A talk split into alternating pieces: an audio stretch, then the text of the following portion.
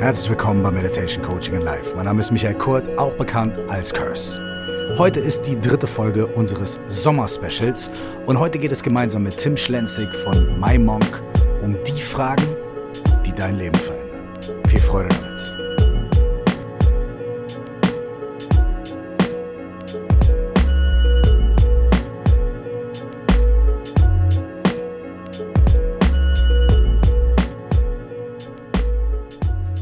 Herzlich willkommen hier in diesem Sommer-Special. Ich hoffe, du genießt den Sommer so gut es irgendwie möglich ist. Der Sommer ist ja ein bisschen verrückt, ne? Mit Ups und Downs an anderen Teilen der Welt herrschen absolute Hitzewellen.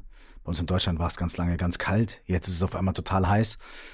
Alles geht drunter und drüber. Aber ich hoffe, dass das, was wir hier machen in diesem Podcast und überhaupt in dieser ganzen Arbeit, ein kleines bisschen dazu beitragen kann, dass drunter und drüber in unserem Leben in unseren Gefühlen, in unserem Alltag ein bisschen in Balance zu bringen. Und mir begegnet immer wieder die Idee von vielen Leuten, mit denen ich über das rede, was ich mache und worüber ich in meinem Podcast spreche, die sagen, ja, es ist ja schön, wenn man alles im Leben immer äh, gleichmütig sehen kann. Also wenn alles gleich ist und wenn man gar nicht mehr viel Freude und viel Trauer spürt. Und ich habe auch früher gedacht, dass der Sinn von Meditation, der Sinn von innerer Arbeit, von Coaching und so weiter irgendwie ist, dass man nachher alles irgendwie gleich gut oder gleich scheiße findet und einen alles irgendwie nicht mehr interessiert. Und irgendwie dachte ich, ja, das ist ja auch was Positives. Aber dann hat man ja gar keine Ambition mehr, keinen Drive mehr und weiß nicht, ich mache das mal, wenn ich 80 bin. Ja, denn ich will ja noch was reißen im Leben.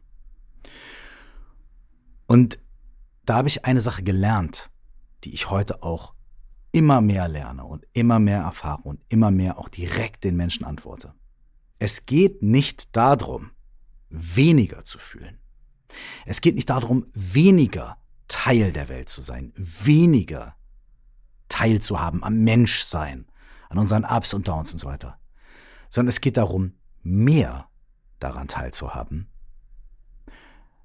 mit der Bewusstheit, dass all das Teil des Lebens ist. Wenn ich surfen will und ich lege mich ins Meer und ich sage, ah, ich surf erst dann, wenn die richtige Welle und so ist und heute ist das Wetter scheiße und es mag ich nicht und die ist zu groß und die ist zu klein, da bin ich drei Stunden im Meer und habe eine scheiß Zeit. Wenn ich aber sage, ey, ich gehe heute ins Meer und ich gucke mal, was passiert und ich nehme die Wellen, die kommen und wenn die mir zu groß sind, dann schwimme ich und wenn sie mir zu klein sind, dann chill ich und wenn die richtigen Wellen kommen, dann surfe ich. Aber in der Zwischenzeit genieße ich das Meer, genieße ich den Himmel, genieße ich die Sonne. Und auch wenn ich ein bisschen durchgeschüttelt werde und so weiter, es gehört für mich irgendwie dazu. Und egal ob ich heute 50 Wellen gecatcht habe oder keine, ich war auf dem Meer und ich habe was gemacht und ich habe gelebt. Ich habe das Leben genossen. Und das soll überhaupt nicht zynisch sein und heißen, oh, genieße es, wenn du eine ganz schwere Zeit hast, wenn du krank bist, wenn Menschen in deiner Familie, in deinem Freundeskreis etwas Negatives, etwas Schlimmes zustößt. Ah, sei ganz froh und genieße es. Eben nicht. Das heißt eben nicht, alles gleichmütig zu sehen, alles ist einem egal. Das meine ich ja. Sondern es geht darum, das Leben mit all seinen Höhen und Tiefen zu leben. Und das ist eine unfassbar schwere Aufgabe. Ich habe keine Ahnung, ob mir das gut gelingt. Und ich weiß auch nicht, wie gut mir das gelingt in Situationen, in denen es mir sehr schlecht geht und in denen sehr viele Dinge in meinem Leben passieren, die ähm, mich aus der Bahn werfen. Aber das, was wir hier machen in diesem Podcast und in der ganzen Übung, ist eben genau das, Übung. Wir üben für den Ernstfall wir üben in guten Zeiten oder in normalen Zeiten dafür, dass wir ein bisschen mehr Ressourcen dafür haben, dass wir den Kopf über Wasser halten, wenn die Wellen hoch werden.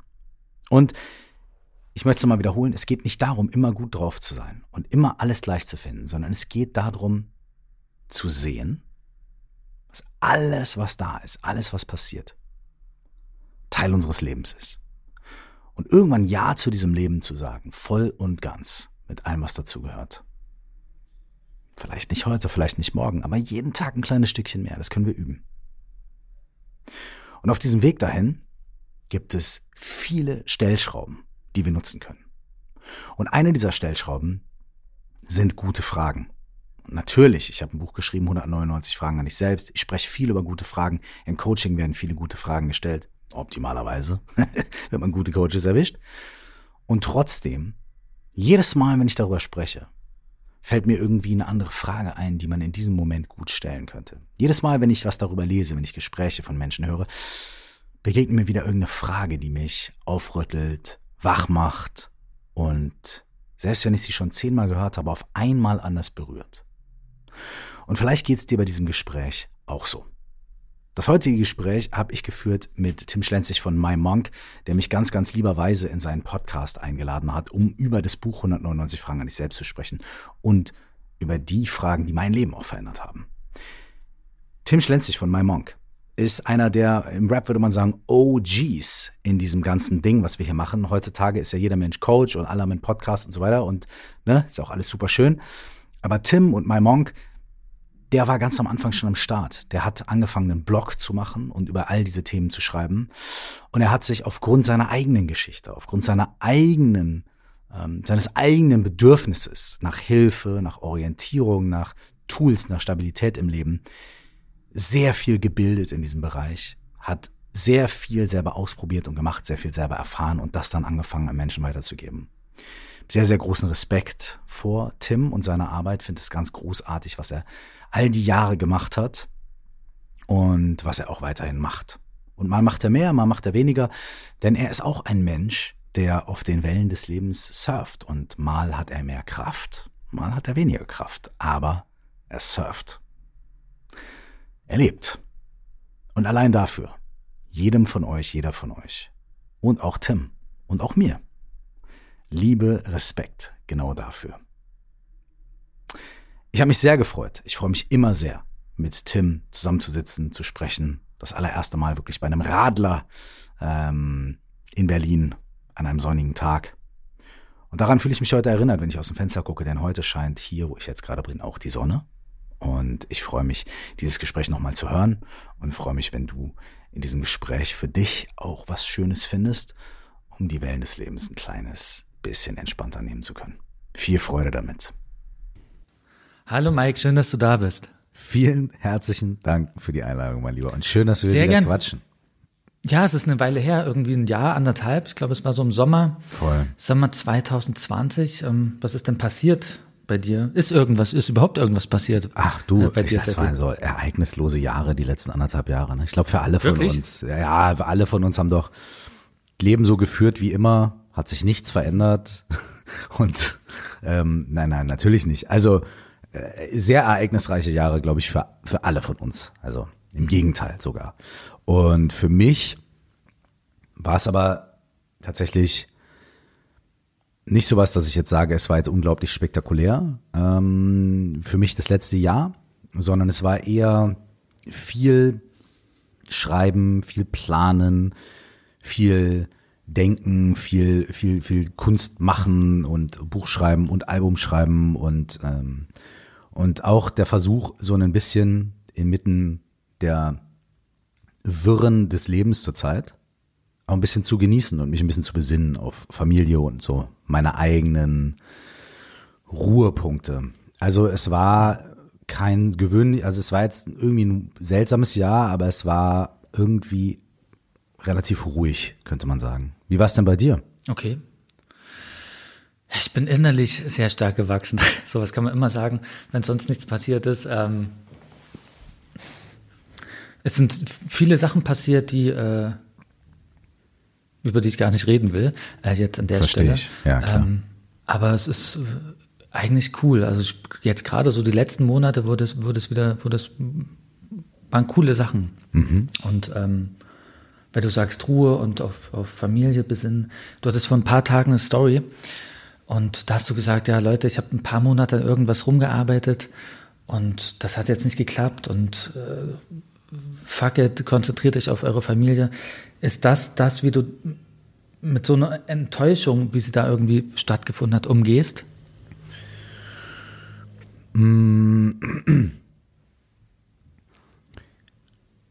Ich bin ich bin sehr, mh, mm, ich liebe große Ideen und auch kleine Ideen Und ich liebe es, ähm, Pläne zu machen und an denen zu arbeiten und auch mit einem Team zu arbeiten und einfach schöne Dinge zu zu erschaffen, von denen ich glaube, dass sie mir Spaß machen und anderen Leuten Spaß machen. So ist es dann bei jedem Album und so ist es auch immer, wenn ich irgendwie mir einen, einen Workshop plane oder ähm, einen Kurs mache oder wenn ich ein Buch schreibe und so weiter, ne? oder einen Podcast mache. Es ist immer irgendwie so diese Begeisterung für eine Idee, für eine Vision. Und manchmal kommt es natürlich auch vor, dass ich mich für eine Sache begeistere, die mit anderen Menschen dann teile und alle sagen, jawohl, super, so machen wir das. Und man hat das Gefühl, alle wissen Bescheid und laufen in die gleiche Richtung und dann merkt man aber irgendwie, ey, eigentlich gibt es unglaublich viele Missverständnisse und unglaublich viele Dinge, die man besprochen hatte, die aber irgendwie nicht angekommen sind, auf und so weiter und so weiter. Und ich war halt in so einem Prozess drin mit einem Team von mehreren Leuten und wir haben an einer, an einer Sache gearbeitet, die da, wo, die jetzt auch nicht, sage ich jetzt mal, gescheitert ist, aber wir hatten halt Terminpläne, Deadlines und so weiter. Und irgendwann kam halt der Punkt, wo ich gemerkt habe, hey, hier ist so der Wurm drin in dem ganzen Ablauf. Hm, ich muss jetzt den Stecker ziehen. Und den Stecker ziehen, um so ein bisschen Resümee zu ziehen und nochmal sagen, okay, wir, wir, wir machen jetzt mal alle Stopp, wir atmen mal alle zweimal tief durch oder vielleicht auch zwei Tage tief durch, dann reden wir nochmal, dann gucken wir nochmal und dann machen wir weiter, aber wir machen das Ganze dann halt irgendwie ein paar Monate später fertig als gedacht. Mhm. Und das ist nicht schlimm. Aber in dem Moment, in dem äh, ja wirklich meine meine Wochen und Monate davor halt wirklich aus teilweise sieben Tage die Woche 14 Stunden Arbeitstagen bestanden, um an dieser Sache zu arbeiten. War das eine musikalische Sache oder? Nee, nee, das war so eine so eine so eine so eine größere äh, so eine so eine größere äh, größeres Vorhaben in diesem ähm, Coaching und und mhm. Meditationsbereich. Und wie gesagt, wir machen das auch noch alles, wird alles wahnsinnig, wird, wird alles super. Aber ähm, da gibt's halt immer wieder solche Momente. Sowas habe ich aber auch schon bei Alben gehabt. Bei meinem Album Freiheit war das ganz krass. Da, da, da war es wirklich ganz krass. Da haben wir ein halbes Jahr irgendwie alle zusammen gearbeitet und äh, irgendwie ging es nicht vorwärts und irgendwann musste ich halt dann wirklich den Stecker ziehen und sagen, ey, es geht so, geht so nicht weiter. Erstmal Reset. Und das habe ich jetzt aber auch gelernt im Leben, dass ich das manchmal machen muss oder dass das manchmal halt sinnvoller ist, zu sagen, ey, jetzt erstmal stopp, jetzt erstmal neu nachdenken, bevor man sich immer weiter aufreibt. Äh, das kostet ja auch Nerven, das kostet Zeit, das kostet Geld und das kostet auch ähm, ja Energie von von Menschen, nicht nur von mir, sondern auch von allen Leuten in so einem Team. Merkt merkt es ja dann jede Person, wenn man irgendwo gegen Windmühlen kämpft oder sowas, ne? Und dann ist es okay, dann auch mal irgendwie den Stecker zu ziehen und zu sagen, so jetzt mal ein bisschen Reset. Und das war halt so ein Punkt. Und gleichzeitig kam halt dazu, dass wir mehrere im näheren Umfeld wirklich mehrere sehr intensive Krankheitsfälle hatten und so weiter und ich ganz viel gearbeitet habe und ich einfach so einen Moment hatte, das war diese Instagram Story. Instagram Stories mache ich ja auch immer wohl wissend, dass sie nur 24 Stunden dastehen. Weißt du? Ja, es, sei so denn, ich komme und äh, zitiere die dann Tage später. Sei denn, der My Monk, der, der Tim kommt und sagt, ey, ey Ich speichere die alle, ich habe ein zweites Handy und ja, genau, die alle genau, genau, aber nicht nur meine, sondern von allen. Ja, ähm, von allen. Also das ist war halt eine Momentaufnahme, einfach in dem Moment zu sagen so, ey, jetzt nehme ich mir erstmal zwei Tage und bin erstmal zu Hause und quatsch mal mit meiner Frau, mit meinem Sohn und manchmal irgendwie locker und atme mal durch, weil ich war so viel unterwegs und habe so viel gearbeitet, dass ich ähm, für diese Sache, in Anführungsstrichen, ein bisschen mein Privatleben halt ja. einfach auch geopfert habe und meine eigene Regenerierung geopfert habe. Und dann habe ich halt gesagt, nee, ey, jetzt erstmal Stopp. Und Reset. Mir ist, mir ist völlig klar, dass du jetzt darüber nicht sprechen kannst und willst, aber so wie du das schilderst, so viel, so viel Arbeit von so vielen Leuten, äh, gründet ihr eine Religion oder sowas? Das klingt dann nach einem wirklichen Monsterprojekt. Nein, es ist wirklich, also hey, ich kann es dir sagen. Also ich meine, also ja, beziehungsweise ich, ich würde es dir wahnsinnig gern sagen und es ist auch nichts, aber es ist halt einfach, ich würde die Leute gern überraschen einfach. Ich würde einfach gern die Leute in ein paar Monaten überraschen. Und dann sehen sie, glaube ich, okay, krass, ja, da ist viel passiert und das ist geil und nice und äh, es tut mir sehr leid, mein Lieber, aber ich muss, muss mir die Überraschung leider noch ein bisschen aufbewahren. Mhm. Gut, dann lass uns über was sprechen, ähm, was schon feststeht, was schon draußen ist. Dein, dein neues Buch. Yes. Normalerweise ist das so, ich habe das jetzt vorab gekriegt, wir haben jetzt den 7. Dezember, das Buch kommt mhm. in der Woche raus. Mhm. Vor so einem Interview kriegt man ähm, normalerweise das, das Buch dann vorab schon. Und ich bin sogar gewöhnt, dass der, dass der Autor und der Verleger persönlich mir das an den, an den Schreibtisch tragen, Wochen mhm. vorher, mhm. auf so einem Samtkissen mit einer Kugel Ferrero Rocher. Mhm. mhm. Das ist jetzt nicht passiert. Ich habe es irgendwie vor ein, zwei Tagen erst gekriegt. Mhm. Aber ich habe es trotzdem, ähm, trotzdem schon gelesen, mhm. weil ich es einfach richtig, richtig gut finde. Erzähl mal, wie es heißt. Da habe ich ja Glück gehabt, mein Lieber. Also ich muss dir sagen, dass das Buch äh, kommt in ja kommt in sieben Tagen raus und ich habe selber noch nicht gesehen. Also ich habe selber noch nicht in der Hand gehalten. Ähm, mhm. Heute, vielleicht morgen, kommt ein Kurier bei mir zu Hause an und ich halte mein eigenes Buch in den Händen, während das wahrscheinlich äh, bei den großen äh, Internetversandhäusern überall schon im Lager liegt. Äh, das ist dieses Mal echt mit der heißen Nadel gestrickt, aber das zieht sich so durch meine, meine meisten Projekte. Mein letztes Album habe ich abgegeben. Ähm, es soll, musste um 8 Uhr morgens im Presswerk sein und wir haben es um, halt um 8 Uhr morgens abgegeben. Also nicht irgendwie einen Tag vorher oder eine Minute vorher, sondern um 8. Ja. Ähm, also da freue ich mich. Wie, wie so ein 15-jähriger äh, Schüler mit den Hausaufgaben. Ja, ich bin wie ein 15-jähriger Schüler mit den Hausaufgaben. Das liegt aber daran, dass ich, ähm, dass ich dass meine kreativen Prozesse ja auch ähm, immer erst dann fertig sind, wenn sie wirklich fertig sind. So, ne? Weil wenn mir jemand sagt, so gib ab und jetzt hast du aber noch einen Monat, um darauf rumzudenken, dann ist es halt so, nee, ey, dann lese ich mir das nochmal durch und jetzt kann ich hier nochmal und jetzt fällt mir da noch was ein und so weiter. Also für mich sind die Sachen erst wirklich fertig, wenn sie wirklich, also wenn die letzte Deadline ist. Und bei so einem Buch ist es ja auch so, man gibt es ab und dann liegt es erstmal zwei Wochen beim Verlag. Und dann kriegt man so die erste Idee fürs Layout. Und dann sagt man, ah, da müsste man am Layout noch was verändern. Und dann liegt es da noch mal zwei Wochen. Und dann kriegt man noch mal eine Mail, da hat sich dann irgendwie ein bisschen was verändert. Dann sagt man, ah, müsste man noch mal. Und dann wartet man noch mal zwei Wochen. Und so geht es dann weiter. Das heißt, von dem Moment an, wo ich mein Buch abgegeben habe, bis zu dem Moment, wo es in den Druck ging, sind auch noch mal irgendwie zwei, drei Monate vergangen. Weißt du? Mhm. So, also das, äh, das, das werden, ähm, ja, ähm, also wie gesagt, ich freue mich, also eigentlich wollte ich auf folgenden Punkt hinaus, ich freue mich, dass du es trotzdem gelesen hast. Vielen Dank. Es heißt 199 Fragen an dich selbst. Ich bin ähm, ein bisschen neidisch auf dieses Buch. Ich hätte es gern selber geschrieben, ehrlich gesagt. Ich finde es wirklich richtig gut. Oh Mann, ähm, danke Ich habe mir schon überlegt, wie ich mit diesem Neid umgehe. Und ähm, die einzige logische Antwort ist, dass ich ein Buch schreibe, was irgendwie noch besser klingt. Zum Beispiel 200 Fragen an mhm, dich selbst. Mhm. Oder 201. Du kannst ja abstimmen. Oder 199 viel bessere Fragen an. Ja, genau, noch bessere Fragen. Voll. Also du kannst genau. es ja aussuchen, von, von welchem Buch du gedemütigt wirst vom Titel her. Ich, äh, ähm, ich fände irgendwie 199 noch bessere Fragen an dich selbst, finde ich irgendwie ganz cool. So, das ist so rapmäßig. So, weißt du, das ist ja. so boom. Ist jetzt keine kommt, Überraschung mehr für die Leute, aber ich glaube, dass ich das ziemlich schnell, ja, ja, genau. Ich glaube, ich krieg das ziemlich schnell fertig.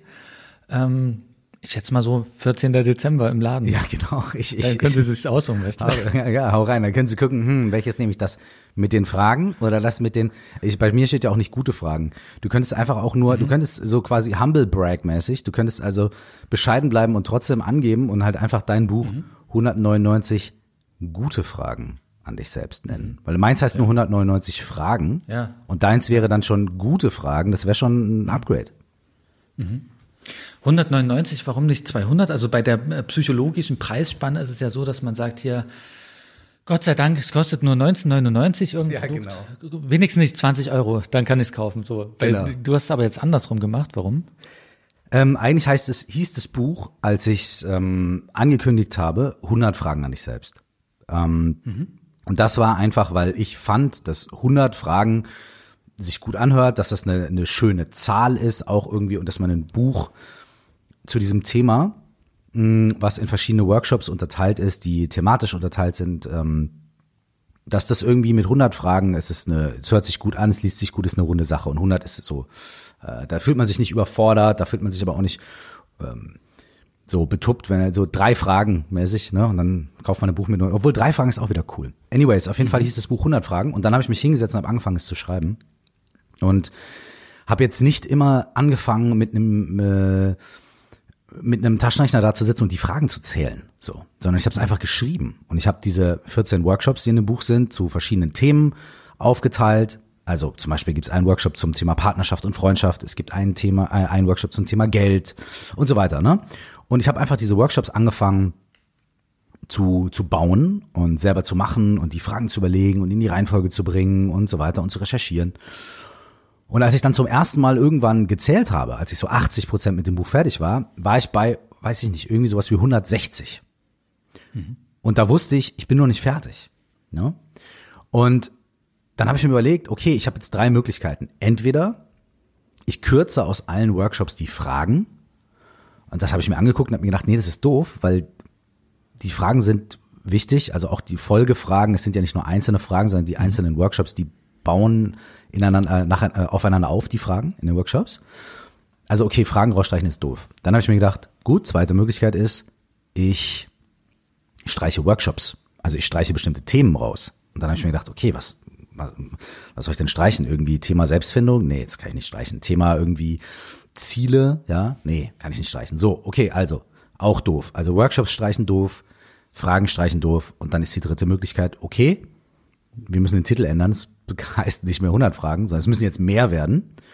Und dann habe ich natürlich mit dem Verlag überlegt, wie machen wir es. Und dann war es wirklich jetzt mal ohne Witz. Wir hatten wirklich diese Unterhaltung, wo wir gesagt haben, ja, komm, scheiß drauf, wir machen 200 Fragen. Ist doch super. Ne? Wir machen kein Album, wir machen ein Doppelalbum. Ist doch, ist doch super.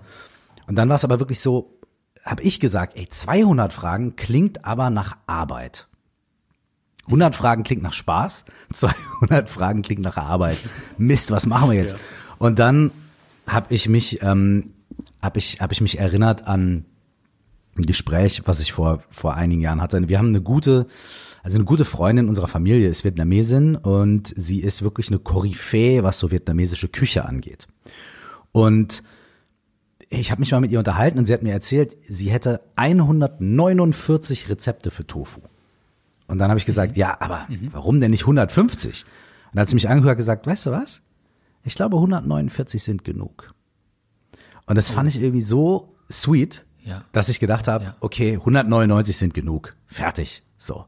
Mhm. Und dann haben wir uns dafür entschieden. Und dann haben wir natürlich, ähm, am Ende hatten wir, glaube ich, wirklich ich glaube, 201 oder 202 Fragen.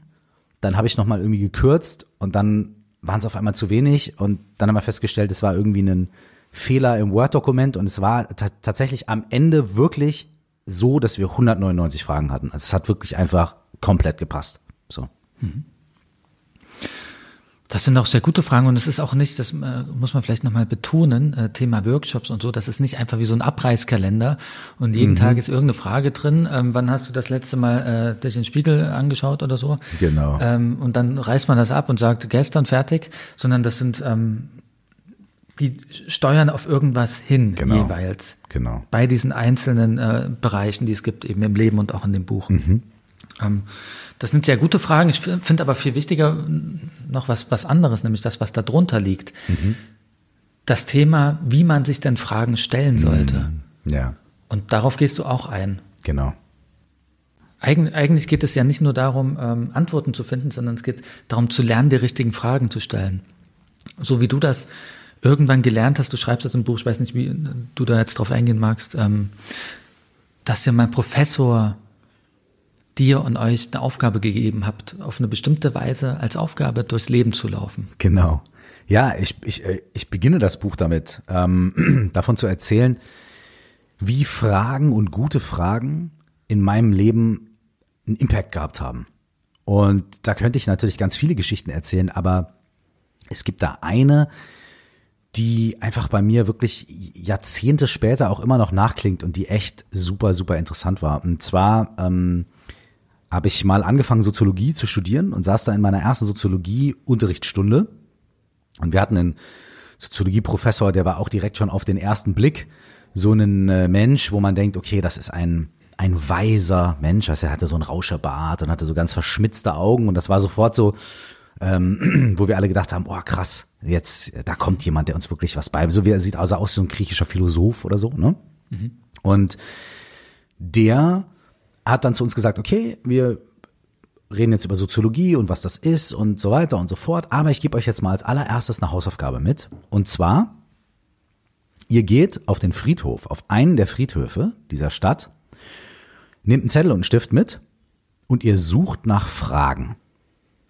Und wir so, hä? Wir suchen nach Fragen? Also ja, ihr sucht nach Fragen Und äh, ihr bringt mir gute Fragen mit. Und ich so, äh, so, verstehe ich nicht. Und dann hat er das gar nicht weiter erklärt. Er hat gesagt, ja, also ich will keine Antworten, es gibt keine Aufgabe, es ist jetzt nicht so löse folgendes mathematisches Problem, sondern sucht nach guten Fragen. Und dann bin ich halt auf diesen Friedhof und hab, bin da rumgelaufen und habe gedacht, ich suche nach Fragen, ich suche nach Fragen. Und dann habe ich angefangen, die Grabsteine zu lesen und ähm, ja, dann steht da irgendwie Herbert Müller und dann irgendwie, hm, ich suche nach Fragen, ich suche nach Fragen. Und irgendwann habe ich gemerkt, hm, okay, einige Todesjahreszahlen sind sehr, sehr ähnlich. Also hier sind viele Menschen so in denselben zwei, drei Jahren gestorben. Okay, das ist doch eine Frage. Die Frage wäre, okay, was ist da passiert? Ja.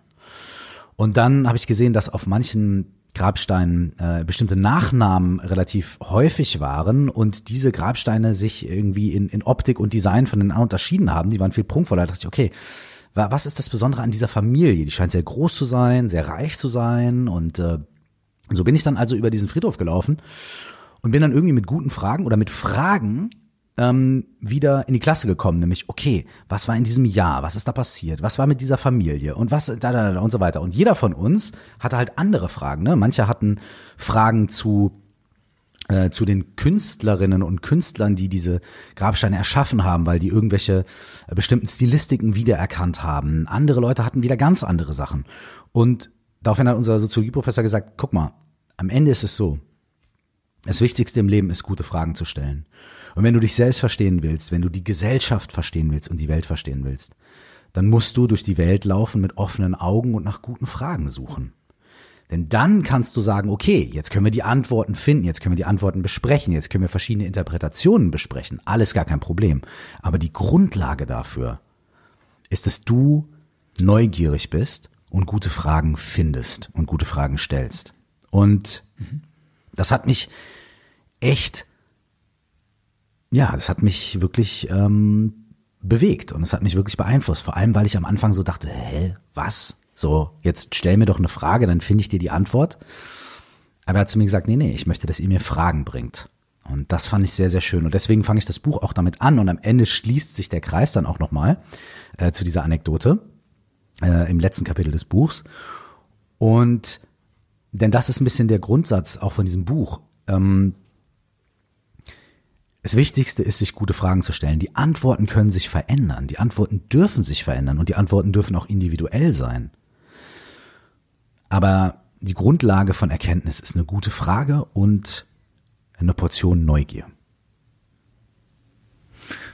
Woran erkenne ich denn eine schlechte Frage, mal so rum, so rum gefragt?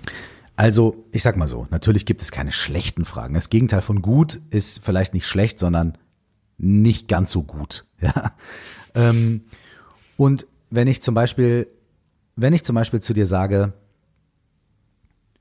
äh, also, manche Fragen, die nicht sonderlich hilfreich sind, sind geschlossene Fragen. Geschlossene Fragen sind Fragen, wo ich einfach nur mit Ja oder Nein antworte. Ja, ist es 12.30 Uhr? Äh, ja. Ne? So, das ist irgendwie okay, das ist eine Informationsfrage, aber das gibt mir nicht viel ähm, Aussage über irgendwas anderes als über jetzt irgendwie einen ja relativ äh, unwichtigen Fakt. Ähm, also Fragen, die man nur mit Ja oder Nein beantworten kann, sind in der Selbsterforschung oder auch wenn man mit anderen Menschen spricht, keine Fragen, die jetzt eine sonderlich große Welt aufmachen. Also könnte man stattdessen offene Fragen stellen. Offene Fragen sind Fragen, die der, dem Gegenüber oder eben dir selbst die Möglichkeit geben, ähm, drüber nachzudenken und offen zu antworten. Und eine andere schlechte Frage ist zum Beispiel, oder eine nicht so gute Frage ist zum Beispiel eine Suggestivfrage, in der ich dir die Antwort eigentlich schon mit reingebe. Wenn ich jetzt sagen würde, äh, ja, ähm, weiß nicht, ja, ja, lieber Curse, äh, du, du hast doch dein Buch schon geschrieben, um gute Fragen zu stellen, um mich oder? neidisch zu machen. Um Wie bitte?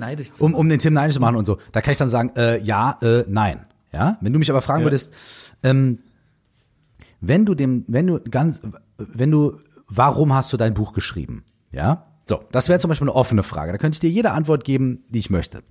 Und dann kann man aber auch noch mal sagen, da geht's aber auch noch weiter.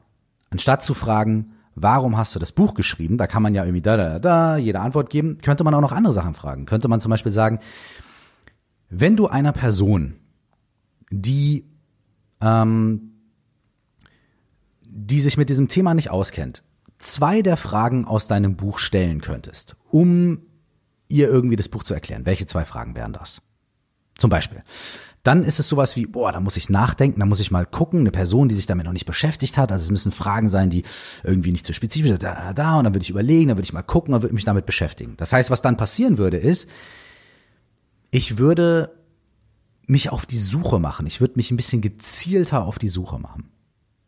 Und viele Dinge in diesem Buch sind so, also wo die Workshops und die Fragen sind so angelegt, dass sie so das, ja, wie du gesagt hast, ja, hast, wann hast du das letzte Mal in den Spiegel geguckt und dir gesagt, dass du dich gern hast? Ne? Das ist eine schöne Frage, weil da merkt man dann, ah, shit, das mache ich viel zu selten. Hm, aber dann ist das Thema vielleicht auch gegessen. Ne?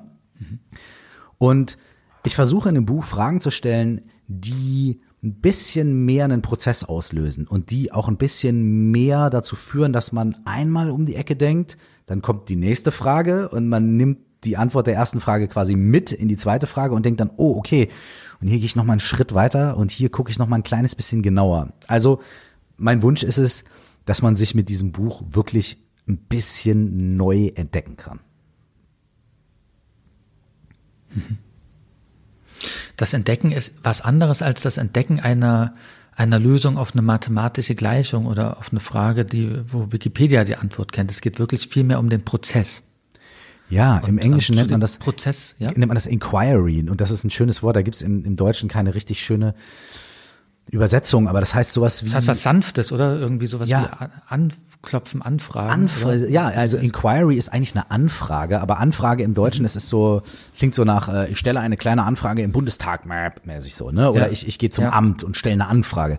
Aber es bedeutet, wie du gerade gesagt hast, ja, ist was Sanftes. Es bedeutet bei sich selbst, ja, mal anklopfen, anfragen und mit, mit, mit, mit Sanftheit, mit Neugier und mit einem echten Interesse irgendwie na, äh, äh, selbst auf Selbsterforschung zu gehen. Und das stimmt, das, das hat was, das ist ein, das hat was sehr Prozesshaftes. Das ist was, was man, das ist ein Prozess. Das ist nicht irgendwie A, B, ne? Frage ist A, Antwort ist B oder so und dann ist es durch, sondern es ist ein Prozess. So, jetzt habe ich dich unterbrochen, aber, aber das stimmt, du, du, du hast den Nagel auf den Kopf getroffen. Ich weiß gar nicht, ob du mich unterbrochen hast. Ähm, dieses, dieses Thema Prozess, also um den mal voranzutreiben, ähm, wenn man mit sich selber, sich selber befragt, empfiehlst du da ein Mittel, eigentlich ein ganz einfaches Mittel, aber eins, was wahnsinnig viel machen kann, nämlich sich dieselbe Frage nochmal zu stellen. Ja. Und nochmal und ja. nochmal und nicht mit der ersten Antwort sofort zufrieden zu sein, damit man sagt, so, jetzt habe ich nur noch 187, wenn ich mich beeile, schaffe ich das Buch bis mhm. äh, übermorgen. Genau. Ja, das Ding ist, es sind 199 Fragen in diesem Buch. Aber die Kapitel zwischen diesen Fragen, die gehen eigentlich ein bisschen darauf ein, wie man eben diese Fragen beantworten kann und auf welche verschiedenen Arten und Weisen man sich diese Fragen stellen kann und man seine Antworten finden kann. Das, wenn du das nachher wirklich ernst nimmst oder wenn du dich da ein bisschen reinliest, dann kannst du sogar dieses Buch irgendwie drei, vier oder fünfmal irgendwie machen und jedes Mal auf eine etwas andere Art und Weise. Und du wirst jedes Mal einen etwas anderen Zugang zu diesen Fragen finden. Und wie du gerade gesagt hast, eine dieser Methoden ist, Fragen zu wiederholen. Und das ist jetzt bei einer geschlossenen Frage, ist es 12.30 Uhr? Ja. Ist es 12.30 Uhr? Ja. Ist es 12.30 Uhr? Ja. Und dann irgendwann nach 60 Sekunden ist die Antwort Ändert dann nein. Antwort? Ja. ja. So. Ja. So ist es nämlich nicht, wenn man, ich werfe jetzt einfach mal eine Frage rein. Was ist gut daran, manchmal nicht weiter zu wissen? Dann ist die Antwort, die erste Antwort vielleicht, äh, also nicht weiter zu wissen, da ist gar nichts Gutes dran. So. Das ist eine relativ geschlossene Antwort. Ne? Das ist aber erstmal so die erste Reaktion. Ja, nee, nee, ist nicht gut. So. Dann sagt man, okay, was ist gut daran, manchmal nicht weiter zu wissen? Und wenn man, und hier kommt schon der erste Punkt. Man muss ein bisschen neugierig sein. Weil wenn man sagt, ja, jetzt habe ich einmal geantwortet, das war's, äh, es gibt nur eine Antwort, ne, dann ist natürlich die Inquiry vorbei, dann ist der Prozess vorbei. Immer wenn ich sage, ich weiß, heißt es eigentlich, hier hört meine Welt auf hier bin ich nicht mehr offen. Also man bringt ein bisschen Neugier rein. Sagen wir mal, wir sind neugierig. So. Was ist gut daran, manchmal nicht weiter zu wissen? Okay, ich bin neugierig. Boah, das fühlt sich nicht gut an. Ey, was könnte gut daran sein, manchmal nicht weiter zu wissen? Äh, ja, vielleicht, dass ich was Neues lerne. Okay. Dann kommt die Frage nochmal. Was ist gut daran, manchmal nicht weiter zu wissen? Ja, was Neues zu lernen. Wie lerne ich denn was Neues? Ja, dass ich irgendwie, vielleicht irgendwie jemanden frage und mir Hilfe hole. Okay. Was ist gut daran, manchmal nicht weiter zu wissen? boah, also ich könnte was Neues lernen, ich könnte mir Hilfe holen und oder manchmal, wenn ich nicht weiter weiß, ja, dann äh, muss ich halt auch mal eine Pause machen. Ah, okay. Was ist gut daran, manchmal nicht weiter zu wissen? Und auf diese Art und Weise kommt man über die erste Antwort, die so zopp, aus der Pistole geschossen kommt, hinweg. Die ist auch absolut in Ordnung. Und spätestens nach der zweiten, dritten, vierten, fünften Antwort kommt man so auch an die Schichten des Bewusstseins und vielleicht auch so ein bisschen des Unterbewusstseins, die normalerweise so unter unseren normalen Mustern und reaktiven Sachen, die wir so haben und abfeuern, die da so ein bisschen drunter liegen. Da kommt es nämlich ein bisschen, okay, was könnte da noch sein? Was könnte ich da vielleicht entdecken, wenn ich ein bisschen neugieriger bleibe? Und das funktioniert wirklich, wenn man sich einen Timer setzt und sagt, ey, für die nächsten fünf Minuten stelle ich mir oder jemand anders vielleicht auch, meine Partnerin, mein Partner, ein Kumpel, ähm, stellt mir einfach die gleiche Frage mehrmals hintereinander und ich antworte halt immer mit einem Satz, zwei Sätzen, drei Sätzen und dann wird die Frage nochmal gestellt und dann wird die Frage nochmal gestellt und das ist echt powerful, um an Antworten zu kommen, die einem sonst nicht so auf der Zunge liegen oder derer man sich sonst nicht so bewusst ist. Und diese Art von sich wiederholenden Fragen ist eine der verschiedenen Methoden, auf die man ein bisschen neu und ein bisschen anders und ein bisschen kreativ mit Fragen arbeiten kann, die ich dann auch in dem Buch halt vorstelle. Ne? Man könnte zum Beispiel auch äh, warum mehrmals fragen. Es ist auch sehr spannend. Oder man könnte fragen, und was noch? Also es gibt verschiedene Sachen, die man, die man machen kann, um mit Fragen wirklich echt in die Tiefe zu kommen. Weil du sagst, warum? Ähm, du hast mit dieser Warum-Frage auch eine Antwort gefunden ähm, auf die Frage, warum du oft so faul bist. Gefühlt jedenfalls. ähm, ich habe mir das, als ich das gelesen habe, ist bei mir auch was passiert, aber ähm, vielleicht magst du erst mal erzählen, was du dann rausgefunden hast, warum du oft oder wie auch immer faul bist. Ja, ähm, also erstmal haben wir alle ja irgendwie bestimmte eine bestimmte Sicht auf uns selbst, bestimmte Glaubenssätze, ja. Und für mich war es halt ganz lange, zu, mittlerweile ist das nicht mehr so. Aber früher war das wirklich so, ich habe immer gedacht, ich bin echt, ich bin mega faul. Und ich bin mir damit selber, ich habe mich dafür selber richtig krass kritisiert und mich sehr, sehr, sehr dafür irgendwie äh, verurteilt, ja. Und das Verrückte ist, das war in einer Phase, in der ich auch Alben gemacht habe und Shows ja, gespielt habe. Eben, wie viele, wie viele Alben hast du denn bitte schon rausgebracht? Äh, ja, ja, genau. Wie viele Bühnenauftritte hattest du? Genau. Dann hast du vor ein paar Jahren noch ein ganz neues Feld betreten, hast dich zum Coach ausbilden lassen, arbeitest da auch, hast einen riesen Podcast und so weiter. Äh, Thema Fremdwahrnehmung, sieht das erstmal wirklich gar nicht faul aus, aber ja, man kann sich so fühlen, das kenne ich. Richtig. Und das ist ja doch auch schon mal, das ist doch schon mal ein wichtiger Punkt. Und dann sagt man aber, nee, nee, die Leute, die denken alle, ich bin nicht faul, weil die kennen mich gar nicht. Die wissen das gar nicht wirklich. Wenn die wirklich wüssten, wer ich bin und wie ich bin, uiuiui, dann würden sie auch sagen, guck dir an, die faule Sau und so weiter und so fort, ja. Und, und da ist mir äh, auch im systemischen Coaching auch eine sehr gute Frage beantwortet, nämlich was will das Gutes? Und die Frage, was will das Gutes, lässt sich vielleicht auf sowas anwenden, ja, ich bin faul, ich bin faul. Und dann könnte man sagen, okay, wenn deine Faulheit, das ist ja eine Angewohnheit, egal ob die jetzt objektiv wahr ist oder nicht, aber es ist eine Selbstwahrnehmung, da ist irgendwie was, was dich sagen lässt, du bist faul. Okay. Wenn, wenn das für irgendetwas gut sein könnte, oder wenn das für dich irgendwas Gutes wollen würde, was könnte das sein? Und diese Frage, die stellt man sich sehr selten, weil bei schlechten Angewohnheiten, ja, ich rauche oder ich äh, esse zu viel oder was auch immer, da stellt man sich nie die Frage, wofür könnte das gut sein? Sondern man, man denkt sich, ich will das weghaben. Ja? Und wenn man sich aber die Frage stellt, wofür, wofür, was will das Gutes für dich? dann kann man vielleicht, also habe ich in meinem Fall festgestellt, äh, ich, das hat natürlich länger gedauert, aber ich habe zum Beispiel festgestellt, dass diese Phasen, in denen ich so derbe faul gewesen bin, meine größte Wunderwaffe waren. Weil ich diese Phasen gebraucht habe, um dann in anderen Phasen komplett am Rad zu drehen und krass zu performen und den Song in äh, 30 Minuten fertig zu machen, wenn er fertig sein muss und auf die Bühne zu gehen und sechs Wochen lang irgendwie jeden Abend ein Konzert zu spielen von zweieinhalb Stunden und irgendwie noch ein Label zu gründen und bla bla bla und so weiter. Und das konnte ich alles machen, weil ich zwischendurch einfach mal vier Wochen zu Hause war und nur South Park geguckt habe. Hm. Und in der Zeit, wo ich zu Hause war und nur South Park geguckt habe, habe ich mir mal gedacht, oh Gott, ich bin nicht produktiv genug, ich bin nicht kreativ genug, ich bin nichts, ich bin nichts nutz und so weiter und so fort. Aber dann habe ich mich gefragt, wofür ist das denn gut? Und dann habe ich gemerkt, dass das wie beim Leistungssport auch ist, ja, wenn man irgendwie ein Fußballspiel gespielt hat, äh, da gibt's doch diesen berühmten Satz, da legt man sich erstmal zwei Tage in die Eistonne danach. Mhm. Und das habe ich jetzt für mich erkannt, dass meine Faulheit meine Wunderwaffe ist. Und in dem Moment, wo ich das erkannt habe, ist bei mir die nächste Tür aufgegangen, nämlich, hör mal, mein Freund, wie nachhaltig ist es eigentlich, dass du dich immer auf der einen Seite komplett verausgabst und dann immer wieder komplett zurückziehst? Kann man da vielleicht ein bisschen mehr Balance, Equilibrium finden und so weiter? Und jetzt habe ich mir ganz andere, arbeite ich ganz anders und viel gesünder und gehe damit viel besser um. Aber der Schlüssel dazu war, dass ich mich irgendwie gefragt habe, warum ist das so? Warum denke ich das? Warum bin ich so faul? Warum oder warum nehme ich das so wahr? Und wofür könnte das gut sein? Was könnte da drin stecken? Und das ist auch eine sehr, sehr, sehr, sehr kraftvolle Frage. Wofür ist das gut? Oder was will das Gutes? Das kann wirklich mm, unsere Denkweise und unsere Sicht auf unsere Angewohnheiten echt grundlegend verändern.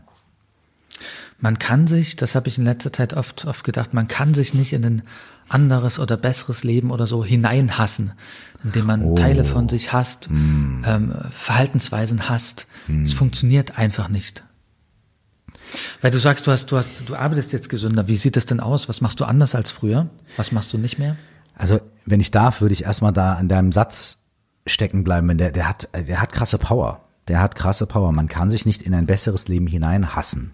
Und dann kommt der zweite Punkt, nämlich wenn man Anteile von sich selbst hasst oder verurteilt oder weghaben will. Das ist so, das ist richtig powerful, mein Lieber.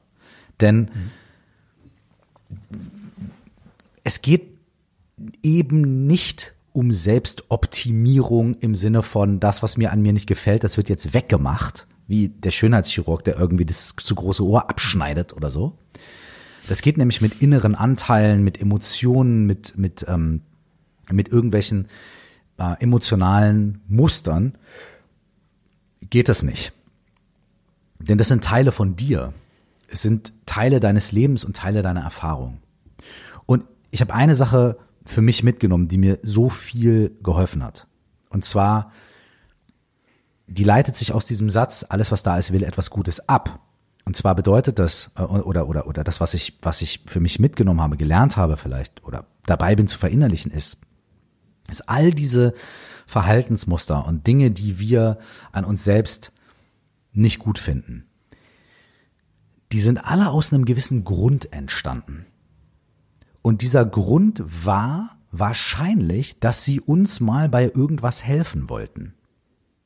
Ich habe diese Faulheit entwickelt, damit ich nicht umkippe, damit ich regenerieren kann. Ja?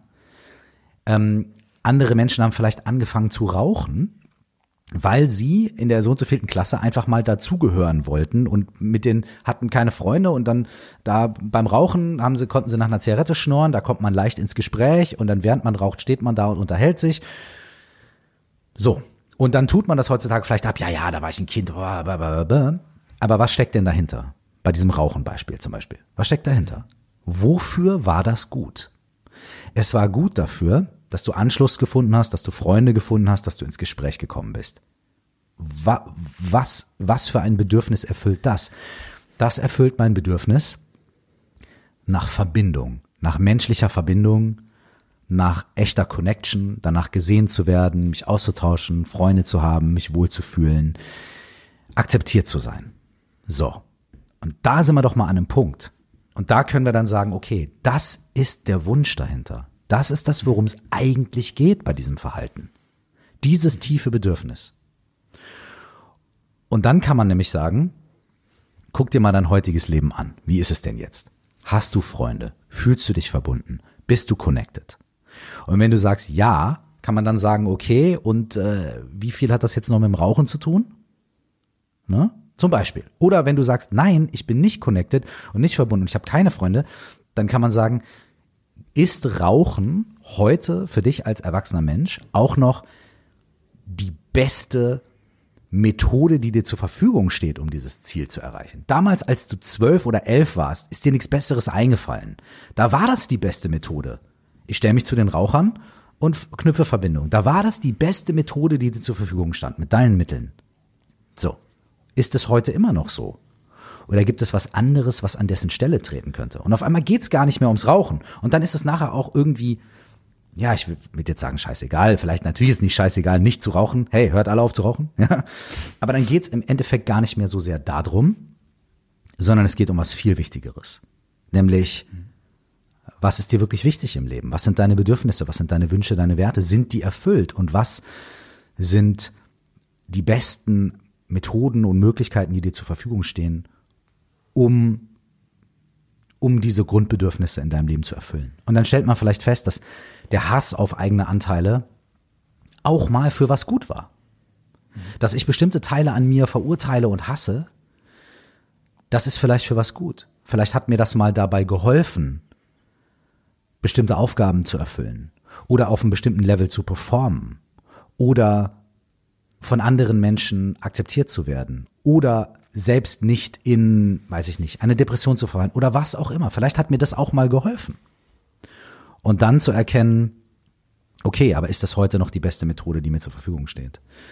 Und das, deswegen fand ich das gerade und deswegen wollte ich das aufgreifen, ja, was du gerade gesagt hast, weil es ist so, so powerful und so, so schön und so wichtig und äh, diese, diese Gedanken und diese Prozesse, über die ich gerade gequatscht habe, die haben in meinem Leben echt eine Menge verändern können.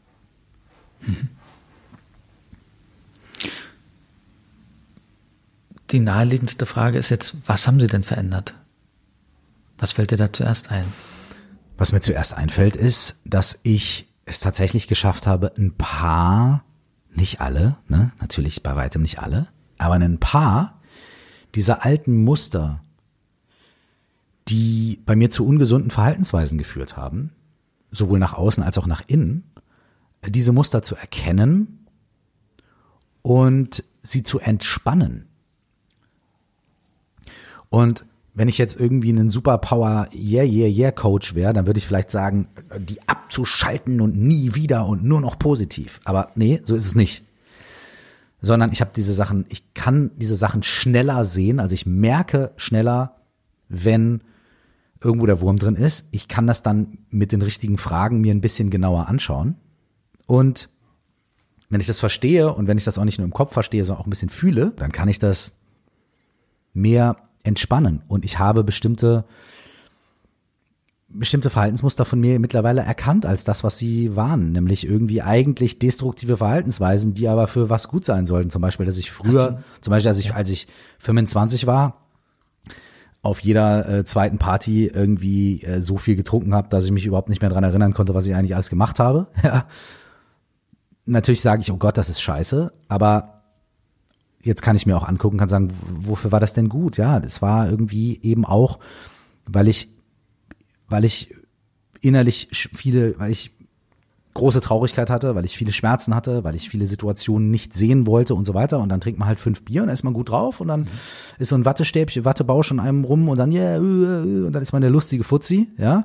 Und wofür war das mal gut? Es war dafür gut, um irgendwie damit, es war mein Versuch, das zu betäuben und damit klarzukommen. War das eine gute, also war das eine zielführende Methode? Nee, nur für den Moment, aber natürlich nicht nachhaltig und hat natürlich auch mehr Schaden angerichtet, als äh, dass sie was Positives gemacht hat. Aber ähm, wenn ich erkenne, wofür das da ist, dann kann ich mich doch dem Thema, was da drunter liegt, wirklich widmen. Und dann kann ich gucken, gibt es da nicht vielleicht auch andere Möglichkeiten? Und heute, ja, trinke ich halt ein Glas Wein und auch nicht, um meine Sorgen zu vergessen, sondern weil ich Bock habe, ein Glas Wein zu trinken. Und das ist ein plakatives Beispiel. Ach, ich finde, das ist ein sehr gutes Beispiel. Mhm. Und fängt damit an dann in der inneren Arbeit, dass man sich erstmal, dass man sich erstmal verzeiht. Es gibt ja diesen Satz, alles verstehen heißt alles verzeihen.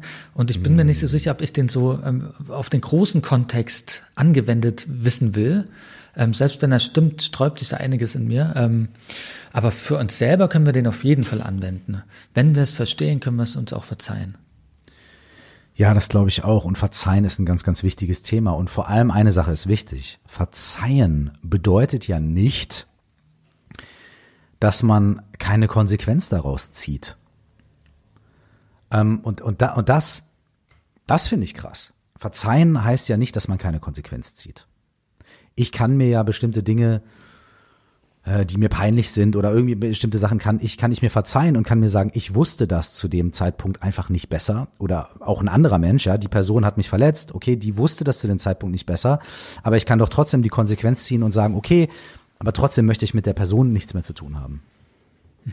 Das heißt, ich kann ja für mich eigentlich zwei Dinge machen. Auf der einen Seite kann ich meinen Schmerz mit dieser Situation versuchen loszulassen und das hilft vor allem mir. Wenn ich enttäuscht worden bin und ich verzeihe der anderen Person, dann hilft es mir, weil ich nicht mehr unter der Enttäuschung leide. Ich kann aber gleichzeitig eine Konsequenz ziehen und sagen, ich möchte mit der Person nichts mehr zu tun haben. Punkt. Und ähm, das ist ganz wichtig, dass die beiden Dinge zusammen funktionieren können. Gibt es eine Frage, die du dir jetzt, wo das Thema Faulheit schon seit einer Weile geklärt ist und so. Eine Frage, die du dir oft stellst zurzeit, die dich besonders beschäftigt? Für dich? Das werde ich gerade, ähm, das werde ich gerade oft gefragt, weil ich gerade viel über das Buch rede. Und wenn ich ganz, ganz, ganz ehrlich zu dir sein darf, dann muss ich ehrlich sagen, Zurzeit ähm, sind mir die ganzen Fragen aus dem Buch, die 199, fliegen bei mir so viel im Kopf rum und äh, ich spreche jeden Tag über zehn andere. Das ist gerade gar nicht so, dass ich gerade gar nicht so tief in die Selbstinquiry irgendwie äh, gehe. Aber ähm, ich habe gerade vor einer Woche meine also ich mache, ich bilde mich immer weiter fort in diesem Bereich und mache verschiedene Ausbildungen und so weiter. Und ich habe gerade eine Ausbildung abgeschlossen, die ich die letzten zweieinhalb Jahre gemacht habe. Und da haben wir auch sehr viel mit Fragen gearbeitet. Und ähm, da habe ich mich tatsächlich mehrmals gefragt, so was will das Gutes, weil da ging es auch um irgendwelche bestimmten Anteile, die uns davon abhalten, ähm, ja, Lebensfreude zu, zu entwickeln. So, ja. Da, und da war eine Frage, die, die ist krass. Die ist, die klingt total einfach, ähm, ist aber wahnsinnig komplex. Und die führt, äh, da gibt's auch weiterführende Fragen. Es ist nicht die, die Frage ist nicht das Ende von allem, aber die macht einen riesen Fass auf, was wunderschön ist. Und dann muss man sich trauen, sich die zu stellen. Und die kann man sich auch mehrmals stellen. Das wäre mein Angebot hier jetzt an, an die, die Menschen, die bei MyMonk zuhören. Das ist eine krasse Frage. Und die steht so auch nicht in meinem Buch. Das heißt, das wäre die 200. Frage als Bonus, Bonustrack. Mhm. Oh ja. Und diese Frage bitte nicht einmal stellen und dann irgendwie zehn Minuten Monolog halten. Ja, bla, bla, bla, bla, bla und Hü und Hot und gestern und vorgestern und so weiter. Sondern diese Frage bitte einen Timer stellen, fünf Minuten und diese Frage immer wieder stellen oder zehn Minuten immer wieder stellen und immer nur mit ein bis zwei Sätzen beantworten. Das ist ganz klare Aufgabenstellung. Und die Frage ist, warum bin ich nicht glücklich? Und da geht was. Ehrlich gesagt glaube ich nicht, dass es in meiner Macht liegt, das Gespräch besser zu beenden, als damit. Und außerdem muss ich gleich ein Buch schreiben. du hast noch sieben Tage Zeit. ich habe ich hab echt was zu tun, Mann. Ich habe wirklich was zu tun. Du hast noch ich will nicht Tage. von dir weiter abgehalten werden, nur weil du mein Konkurrent bist. Das Wichtige ist, oder das Schöne ist, dass ich dich dann nächste Woche als Gast in meinen Podcast einladen kann und wir sprechen über dein Buch. Ähm, denn no pressure, aber ich sage es jetzt hier nochmal ganz offen, ich äh, würde mich wahnsinnig freuen, wenn du zu Gast sein würdest bei mir im Podcast und ich, ich glaube, äh, ja, ich würde es ich würd's lieben. Du bist, du bist, du bist ein Schatz. Ich hoffe, dass das nicht äh, zu einem Running Gag wird zwischen uns. Ähm, ich ich fühle mich da immer so, so geehrt und gefreut und sowas. Ähm, äh, genau, es hat mich riesig gefreut, jetzt dieses, dieses Gespräch. Ich auch, Dankeschön. Ähm, ganz klare Empfehlung von mir, das sage ich nicht nur, weil ich irgendwie was dazu sagen muss, um mich äh, nicht mit Arschloch zu führen, sondern es ist wirklich so, äh, kauft euch dieses Buch. Und meins dann auch noch. Absolut. Könnt ihr im Doppelpack kaufen. Wir machen Sonderangebot bei Amazon nachher. genau, genau, ja. Und äh, Bonus plus Bonus eine Sonderfrage. Ja, ja, ja. Exklusiv im My Monk Podcast. also, hab vielen, vielen Dank. Danke dir, mein Lieber, wirklich. Danke für die Einladung.